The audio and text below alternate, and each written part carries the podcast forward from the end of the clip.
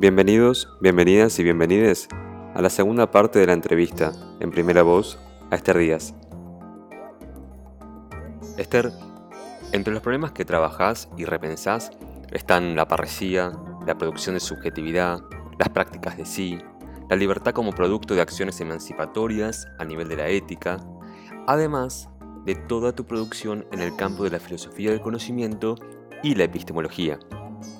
Específicamente, en términos de las epistemologías, como vos las denominás, ¿el psicoanálisis es ciencia? ¿No? ¿Para quién?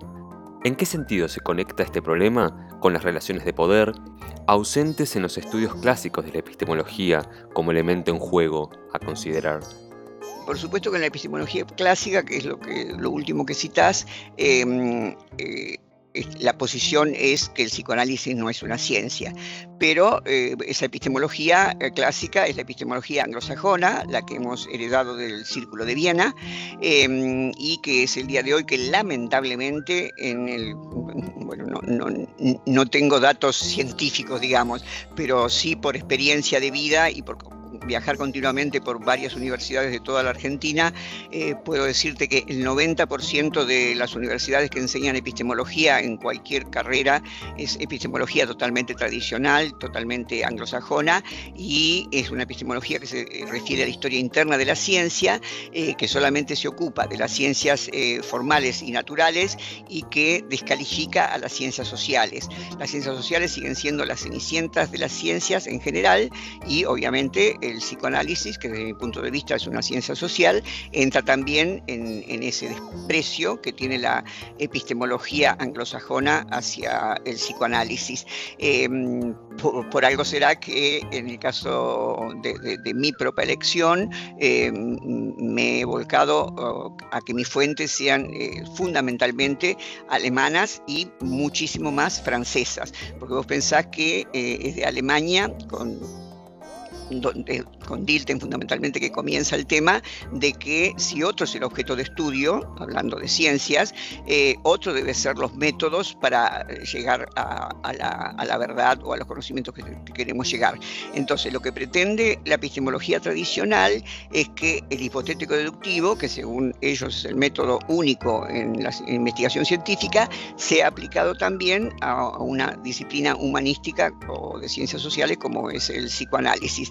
Eh, bueno, eso es, una, es, una, bestialidad porque bueno, no, podemos ni en psicoanálisis ni prácticamente en casi ninguna de las ciencias sociales, con algunas excepciones, em, establecer eh, leyes universales, o por lo menos no puedo desde mi punto de vista. Sé que el psicoanálisis estructuralista cree en leyes universales, en esa parte del psicoanálisis yo no estoy de acuerdo.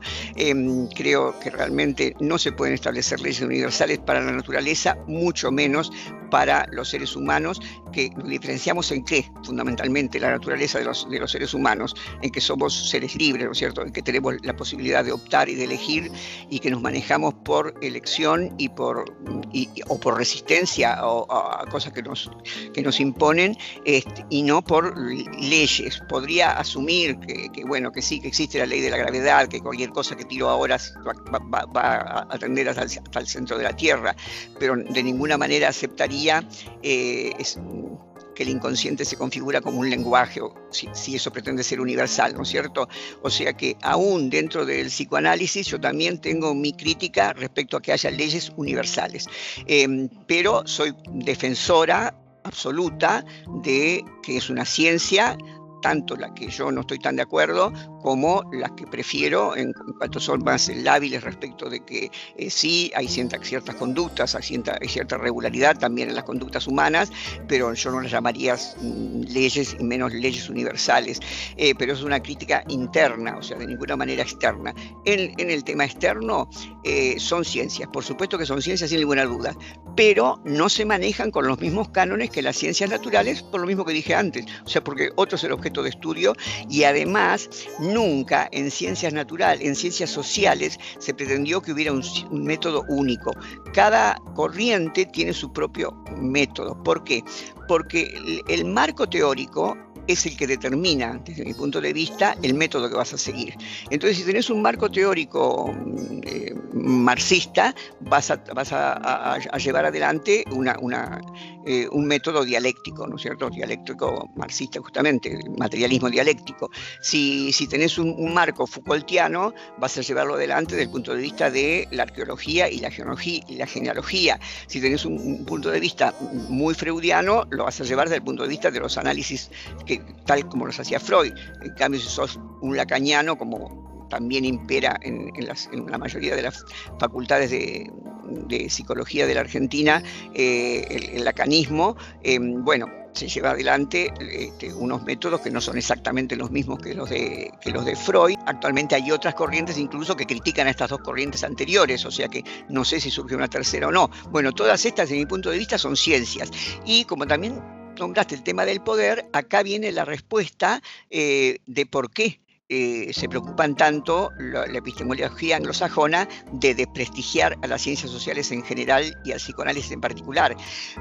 Y acá sí viene el tema del poder y donde decimos poder, decimos eh, poder adquisitivo también, ¿no es cierto? No, no, no solamente poder simbólico.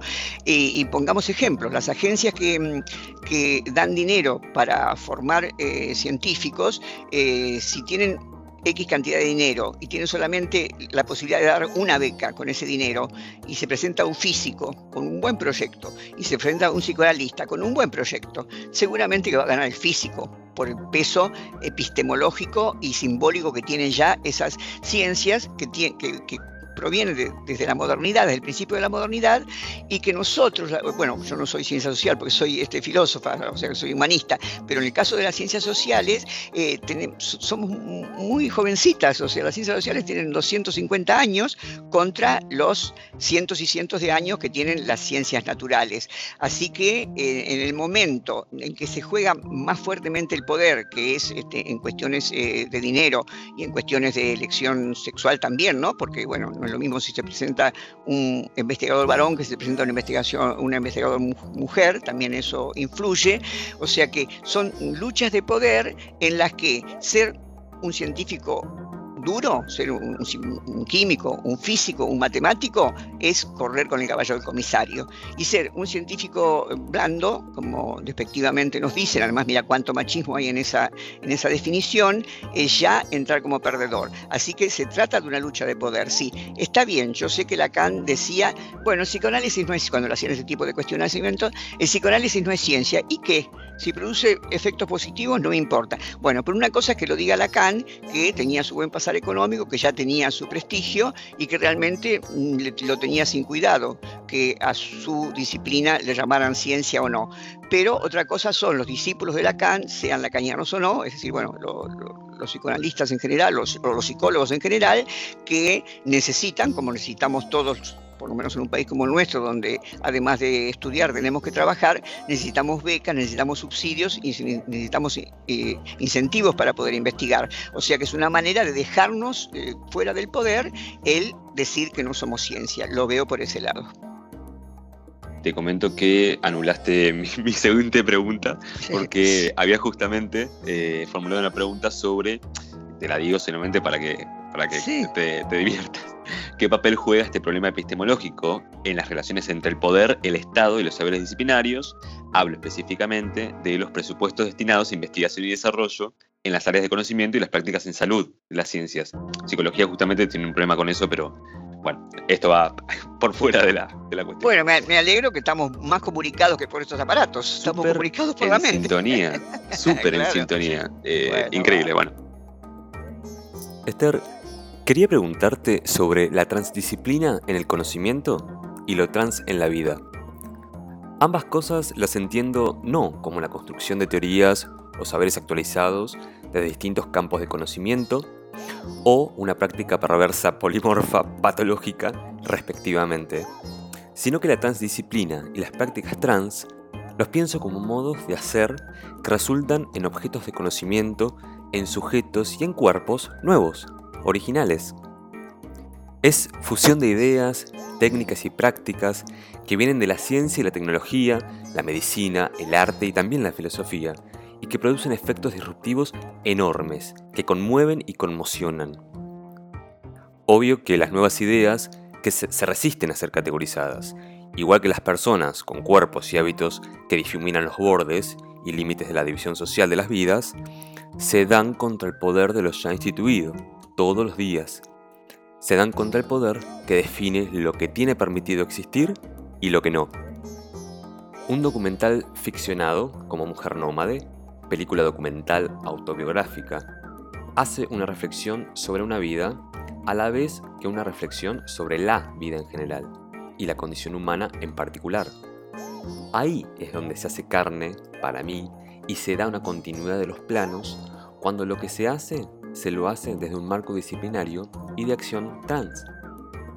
También Filósofa Punk, tu biografía en primera persona, publicada en 2019, que permite entrar en sintonía con tu dolor, tu pensamiento y el deseo siempre presente, y te deja experimentar cómo pueden estar conectados en la producción y en la historia de una vida que siempre busca la libertad de hacer a gusto. Por todo esto, te pregunto, Esther, ¿qué lugar tiene la transdisciplina en tu producción académica y qué lugar tiene lo trans en tu vida y el pensamiento sobre ella? Te podría decir que no puedo concebir mi vida profesional, eh, no sé si por las circunstancias que ya voy a explicar brevemente cuáles son, en que comencé a ejercer mi profesión como filósofa, eh, o porque ya había algo en mí que me llevaba a eso.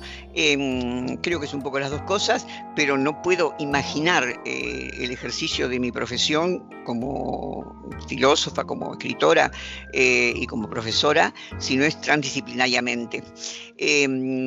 Pienso que eh, algo en mí habría, porque eh, cuando bueno, como te dije, cuando yo era chica solamente pude hacer el primario, pero me doy cuenta, sobre todo por las preguntas que me suelen hacer a veces los editores o las editoras cuando publico un libro, que me dicen, eh, por ejemplo, el último libro mío, ¿no? Filósofa Pan, que es eh, autobiográfico, eh, mm, dice, pero ¿cómo puede ser que si vos eras una chica que provenías de un hogar tan humilde y que solamente fuiste al primario, aspirabas a ir a Nacional Buenos Aires? ¿Cómo sabías vos lo que era Nacional Buenos Aires?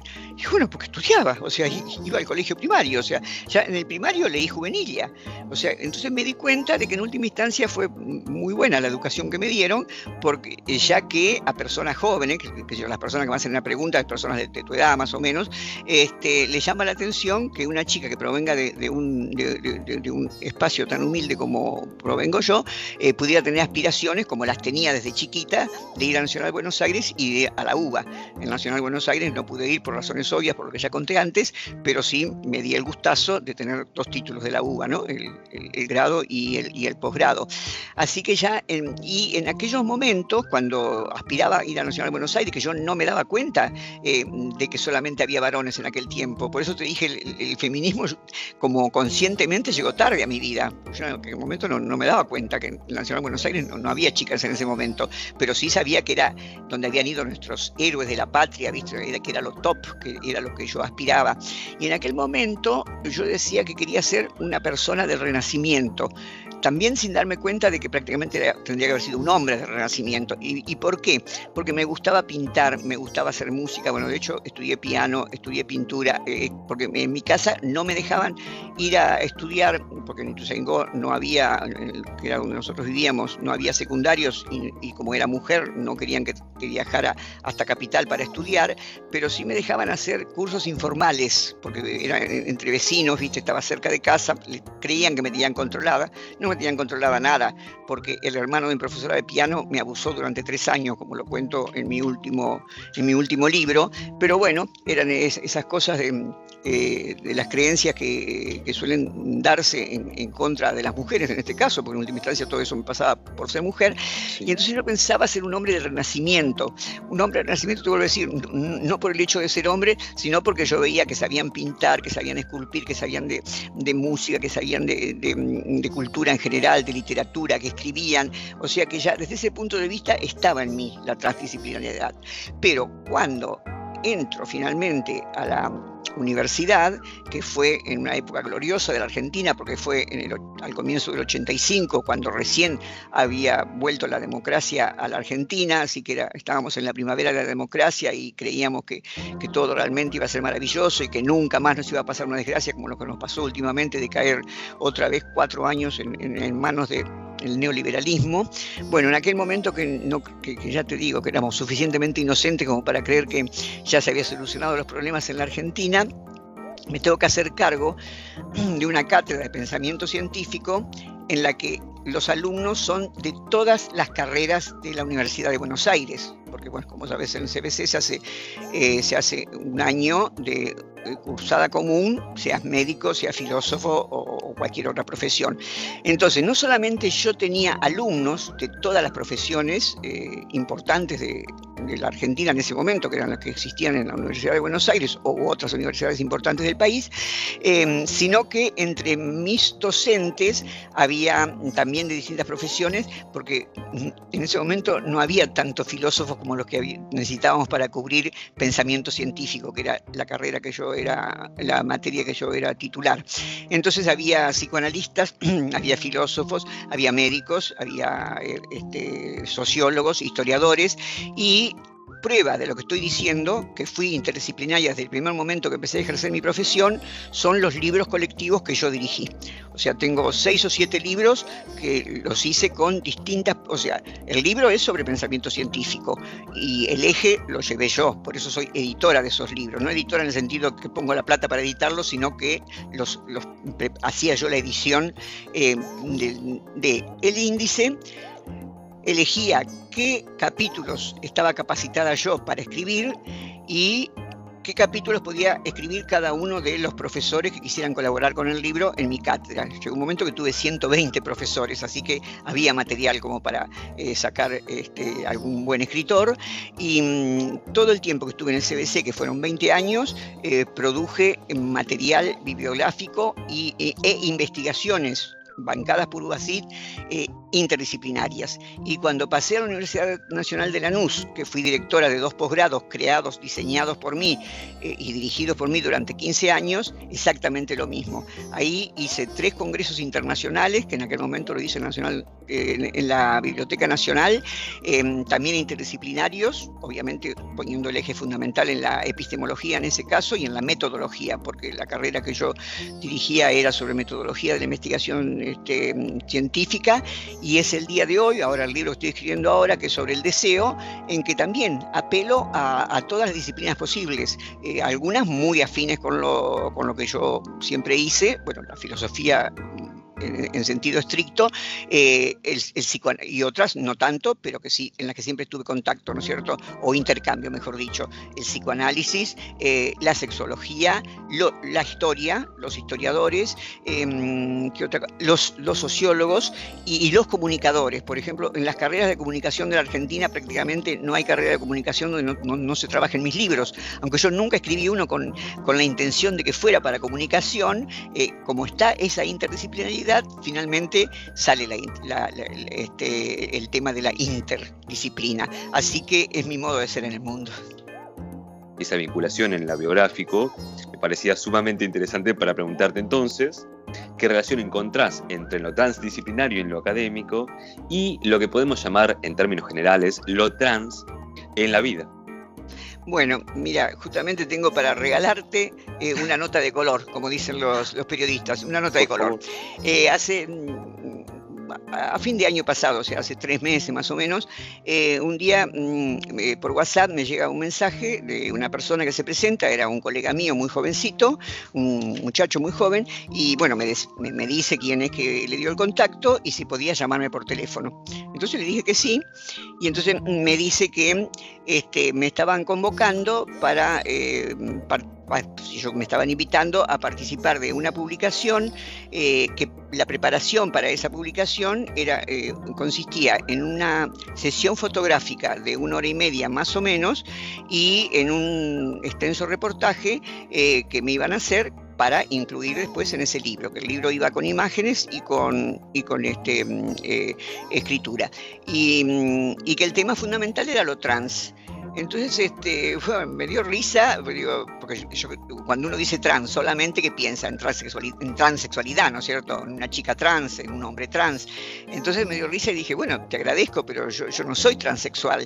Dice, no, no, ya sabemos que no es transexual, pero usted es transgeneracional en los últimos años está haciendo este, una trayectoria y una forma de vida y una forma de comunicarse con, la sociedad, ya sea usted con su cuerpo propiamente dicho, a través de sus escritos o, de sus producciones, em, de, una de, una manera que no tiene nada que ver con los 80 años que usted tiene de vida. O sea, usted está transitando distintas edades y también distintas este, eh, eh, formas de vida, por ejemplo, con su sexualidad. Usted se manifiesta que que, a su edad sigue disfrutando la sexualidad, cosa que es muy difícil que una mujer de su edad lo diga, no sabemos si lo hace o no, pero que lo diga, em, y tiene toda una actitud justamente que a nosotros nos viene bien porque estamos trabajando sobre lo trans. Así que bueno, esto que vos me estás preguntando eh, ya es una cosa que corría en el imaginario social, porque ya te digo, esta anécdota es muy, eh, hace muy poco tiempo que ocurrió, y lo, lo que más me llamó la atención es que era un libro para cartas de... Em, em, ¿cómo se llaman esas cartas grandes eh, que, dicen la suerte? De tarot. Eh, ¿Carta astral puede ser? claro, ah, no, tarot. O sea, tarot. Entonces, bueno, ahí me reí de nuevo porque digo, pero yo no creo en el tarot. Dice, no, no, no, no, no es cuestión de creer o no creer, es estético. Entonces, las fotos que me sacaron son para que yo represente a la carta del tarot, que honestamente no sé cuál es, porque ya te digo, no, nunca he estudiado eso, ni me he interesado por eso, que representa lo trans. Así que ese libro, que bueno, saldrá este año supongo, mm, en ese libro va a aparecer mi imagen con los atributos que tienen lo trans dentro de ese mundo del tarot. O sea que eh, estoy inmersa así en lo trans, tanto por mi militancia eh, a favor de las personas trans desde el punto de vista sexual, este, como todo lo que sea transformación, transfiguración. Fue tanto lo que me movilizó esto de que me marquen eh, mi condición trans, que descubrí, descubrí, bueno, fue así, esas cosas, esos milagros de internet que por ahí descubrís algo, un espécimen de la naturaleza con el cual ahora me identifico, que es la mariposa azul. La mariposa en sí es un símbolo de la transformación en sí misma. Por, bueno, ya sabemos, por el, proceso que hace ella, ¿no es cierto?, de pasar de ser gusano a ser esa cosa, gusano, que es algo que en nuestra cultura es algo despreciable, eh, asqueroso, e incluso para algunas personas a hacer, algo, hacer algo tan maravilloso como una mariposa colorida con capacidad de volar, etc. Entonces, en, Brasil hay dos o tres lugares en el mundo, pero muy poquito, eh, de esa especie. En las selvas de Brasil existe esta especie que lamentablemente está en extinción porque la roban para joyería, para hacer elementos de joyería. Mm, por empezar, es, de mucho tamaño. Por ejemplo, eh, lo que se ve en internet, las fotos, una mano de, un hombre es cubierta por, eh, por las alas de esta mariposa. O sea, es muy grande y es de un color azul bellísimo. Pero este color azul tiene la característica que es iridiscente. O sea, tiene todos los colores del arco iris. ¿Viste como las tarjetas de crédito, por ejemplo, que uno las mueve y, se ven muchos colores? Eso es el efecto que hace esta mariposa. Eh, pero lo más, eh, bueno, esta mariposa, las alas de esta mariposa, pero lo más impactante de esto es que si se la pudiera ver sin luz, por supuesto nosotros no la podemos ver sin luz, pero los científicos pueden acceder a, a verla sin si tiene pigmento o no realmente no tiene color, es transparente, o sea, esas alitas son transparentes. Entonces, ¿por qué tiene esos colores tan bellos? Cualquiera que la ve. Porque las alas de las mariposas en general, pero de estas en particular, están hechas como con unas pequeñas escamitas, escamitas mínimas, milimétricas. Y estas escamitas de la mariposa azul están dirigidas en, distintas direcciones. Entonces, cuando se mueve, por mínimo que sea el movimiento que hace, va tomando diferente tornasolado el iridiscente que te dije antes, siempre con fondo azul. Es decir, que no solamente se, transformó ella como bicho, digamos, dejar de ser ese bicho que es un gusano a hacer esa cosa maravillosa que es una, mariposa, sino que cada vez que hace un pequeño movimiento se transforman sus colores. Entonces, eh, para esta pregunta tan bella que me hiciste, eh, termino con, con, esto que me parece que también es bello, que es la idea de identificarse con ser una mariposa azul. De hecho, estuve buscando a las mariposas azules, obviamente puse mariposa azul Selva Brasil, estoy viendo la mano del señor cubierta por la mariposa hermosa. Esta fue la segunda parte de la entrevista en primera voz a Esther Díaz. Compartir la entrevista a quien quieras, copiando el link o compartiendo en tus redes sociales. Suscríbete al canal Pronto habrá más entregas de primera voz, ciclo de entrevistas a otros mundos posibles.